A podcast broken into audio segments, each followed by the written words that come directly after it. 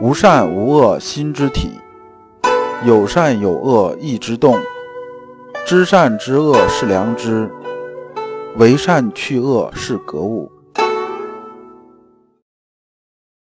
各位同道，大家好，我是老刘刘长志。您现在在收听的是由老刘播讲的《传习录》通俗讲解。老刘说心学，带您领悟心学入世的智慧。各位同道，大家好，今天我们继续讲解《传习录》。今天的题目是“良知出真乐”。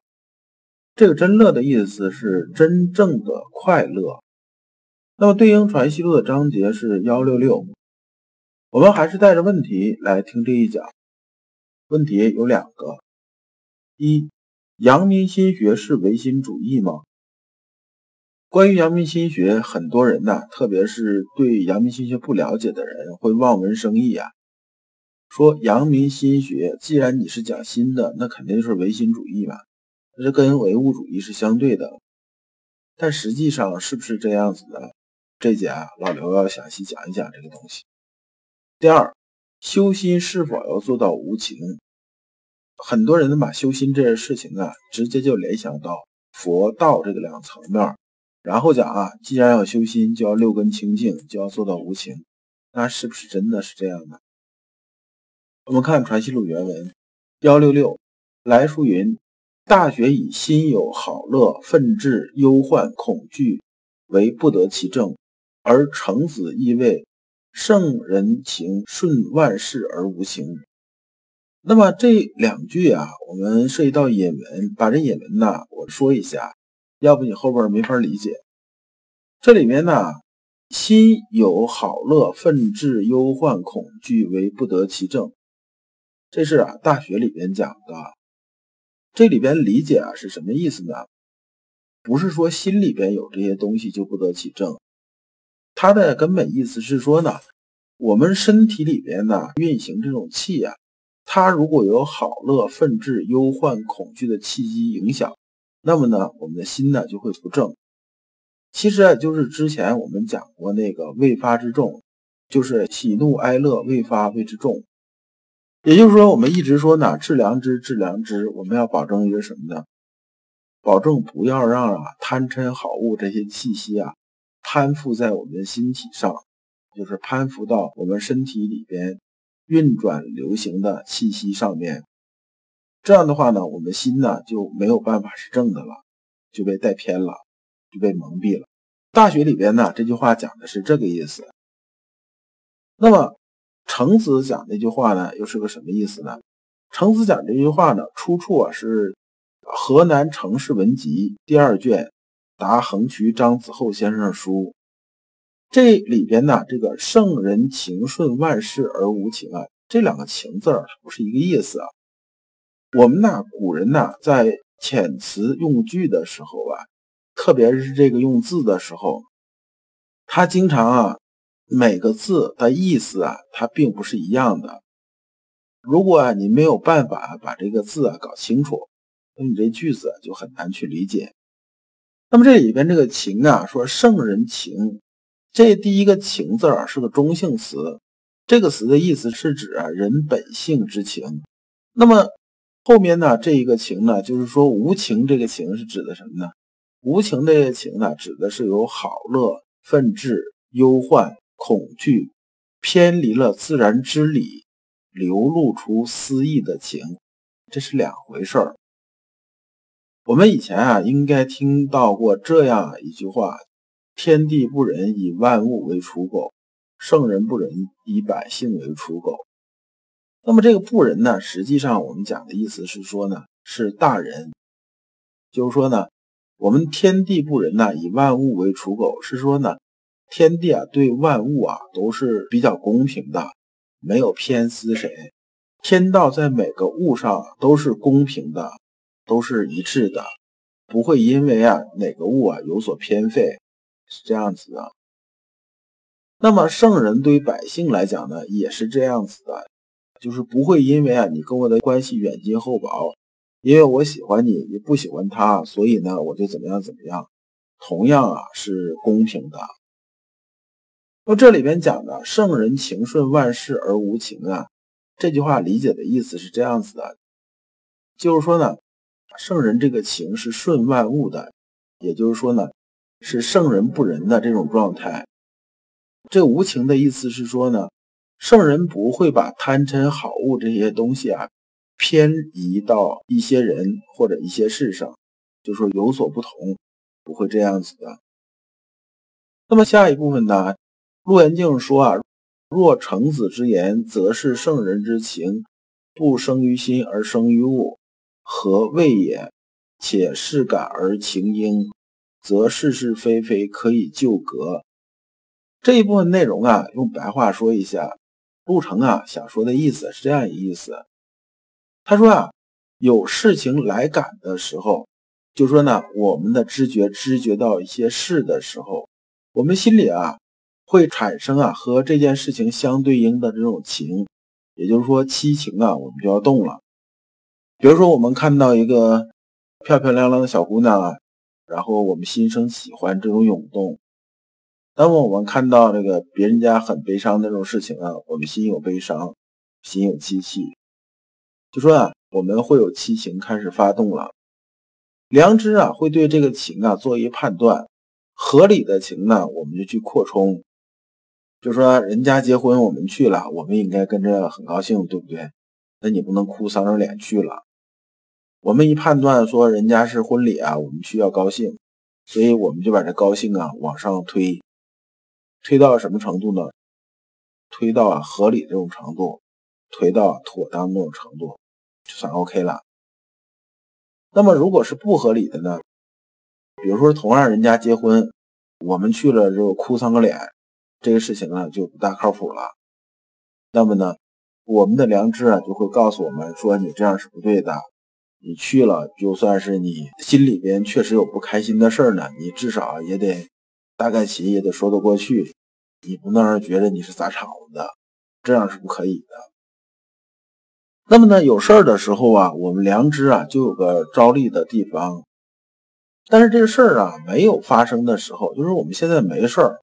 那这时候呢，我的心呢，是不是这时候就已经是纯粹良知充满？然后呢，我把我的心修得很好了？不是，那仅仅是因为你没事儿嘛。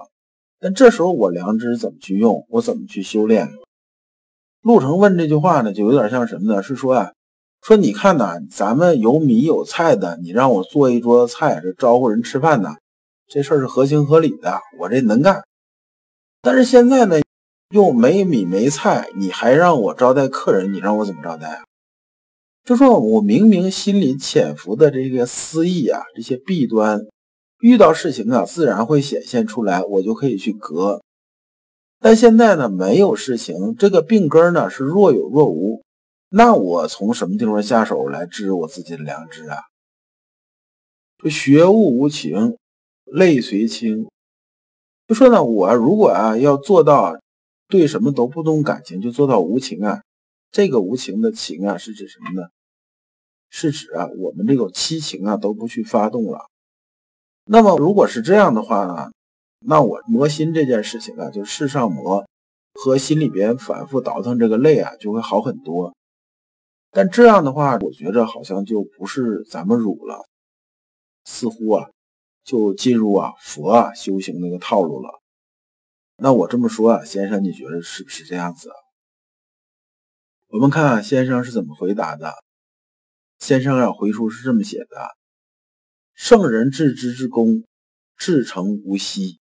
这先点了个题，说啊，我们修这个东西呀，其实就是修一个致知。致知的根本在哪儿啊？在诚。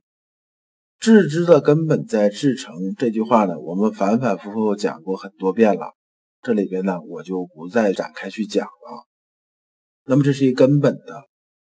接着啊先生说啊，其良知之体，皎如明镜，略无歉意。那么这个意的原意是指什么呢？是指用羽毛做的华盖，后来呢引申为什么呢？引申为遮蔽的东西。我们以前讲这个眼翳眼，眼翳眼是眼睛那个眼吧，就是眼里面有翳啊，其实就是指白内障。大家可以想象，就是眼睛里面那种白内障那种感觉，这就是翳的意思，就是它遮蔽住了，就看不到外面了。这句话的意思是说呢，我们呢圣人这种心体这种良知是什么样子呢？它就像啊一个明镜一样，干干净净，一尘不染，一点点遮蔽都没有。那么你这个有什么东西从这一过呢，我们就马上就现形出来。无论呢是这个美的还是丑的，就是是颜的还是池。颜池的意思，颜呢就是漂亮的，就是这个美女；这词儿呢就是丑女。无论是你美的还是丑的，从这一过呢，我就看得清清楚楚、明明白白。我们从这一点呢，我们看啊，这个就牵扯到啊，说阳明心学究竟是唯心主义还是唯物主义这个事情。其实啊，唯心主义和唯物主义这个分类呢，本身呢就是很有问题的。它啊是哲学里边呢分类很低的一种状态，就是说它是一个非常低的一种分类方法。你呀，哲学往上走一走，就觉得这东西是比较扯的。这里边我们看呢，我们讲心学讲的是什么？讲的是心物一体啊。说我们心如明镜，是不是由我们心呢来决定世界呢？不是这样子的。那是不是由物来决定这世界呢？也不是这样子的。是说啊，我心呢是一面镜子在那放着，有物啊在我的前面一过，我们看看啊，这是物和心呢是有相互作用的。没有相互作用了，那么这个世界就不是我们的认知这种世界了。今天我们学术界以物质和意识来分两大哲学流派，但这个观点从阳明先生来看呢，这完全是一个闲的蛋疼那种搞法。心学里边呢，我们反复强调的都是心物一体，谈心必然有物，谈物必然有心。而从这个角度来说呢，我们不会把心和物啊究竟谁放在第一位，它俩是并行的。而唯心唯物这个分法本身就是一个二分法，要么你当老大，要不我当老大，反正总之啊，得有个老大出来，这个就很不靠谱了。这个呢，延伸点讲呢，和我们中式哲学这种思维方式啊，和我们中式文化这种思维方式啊，也是很不一样的。比如说，我们讲一阴一阳之谓道，对吧？这是大家都知道的。那你说是阴是主导还是阳是主导呢？显然没有这么个说法。你如果提出来说，那咱就是阳是主导吧，或者就是阴是主导，那别人呢会笑话你的。先生啊，接着举个例子说啊，咱们还拿呀有病的人说事儿哈。比如说这人得了疟疾了，得病的时候啊，我们有两种状态，一种状态呢就是症状表现出来，另一种状态呢是症状没表现出来。你比如说，咱去医院了，检查一下，做个 CT 啊，还是查查血也好啊，一查说，哎呀，这个是有病啊。但是我啥症状都没有啊，我觉得我很健康。那你说你查出这毛病，治还是不治吧？我觉得绝大部分人肯定是要治的。那不能说症状没有，那咱先不治，有症状再说，这不就是胡说八道了吗？对不对？所以啊，先生引申出来的讲什么呢？讲啊，说治之之功这件事情啊。有事的时候和没事的时候啊是一样的，那你不能等啊症状发出来再治。那这里边呢，大家听到这里又会接着问说：那我现在没有事的时候啊，我感觉不到有事儿的时候，那你让我去格物啊，让我去世上磨，我怎么磨呀？你这不是巧妇难为无米之炊了吗？这不刚才陆元静也问过这事儿了吗？你这么讲，这个又不大靠谱了。其实啊是这样子的，以前呢我们一直讲啊心性和情绪这种关系，就是说啊情绪呢就像大海的水一样，我们呢心性啊就像这海水上的一个船一样。那我们看这个大海啊，它肯定有啊巨浪滔天的时候，就是我们情绪很大有事儿的时候，我们很有情绪，对不对？那么它也有啊风平浪静的时候。我们在一万米这种高空看着海面是不是静的？是静的。那我们到一千米看呢，可能还是静的；一百米呢也是静的。那么，如果啊，我们啊就贴着水面拿放大镜看这个海面的时候，你觉着海面它可能是完全静的吗？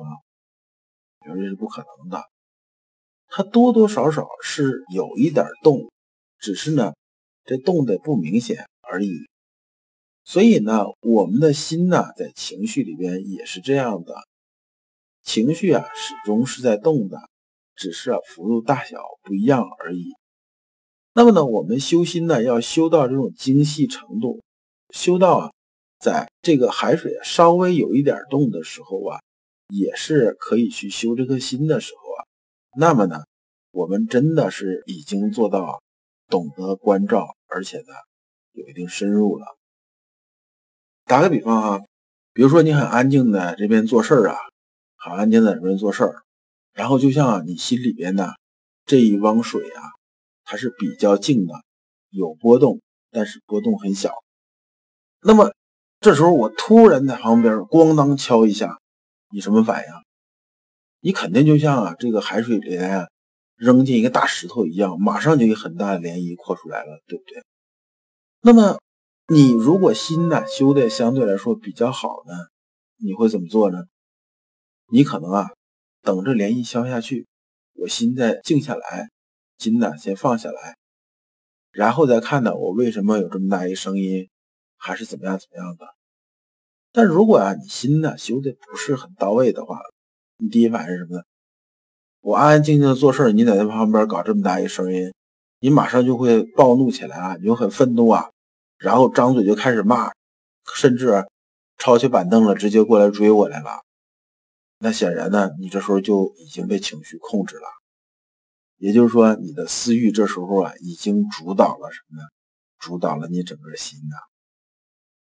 那么最后一句啊，先生又总结了一下，总结说啊，大敌圆境所依，前后虽若不一，然结起于自私自利，将迎亦必之遂。此根一去，则前后所依，自将冰消物事，有不待于问辩者矣。这个总结啊，说成白话就是一句话：陆程啊，你这么多问题。根本原因就是因为啊，你自私自利、将赢易弊的私欲作怪。你只要把这根儿除掉了，那么一切问题啊都迎刃而解了。